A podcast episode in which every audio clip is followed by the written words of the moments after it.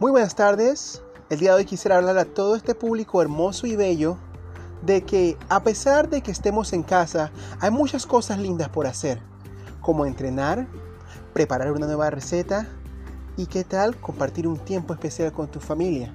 Aprovechemos este tiempo y sepamos que entiendo que no podemos ir al trabajo, pero aún así podemos hacer algo lo cual toque la vida de cada uno de nosotros.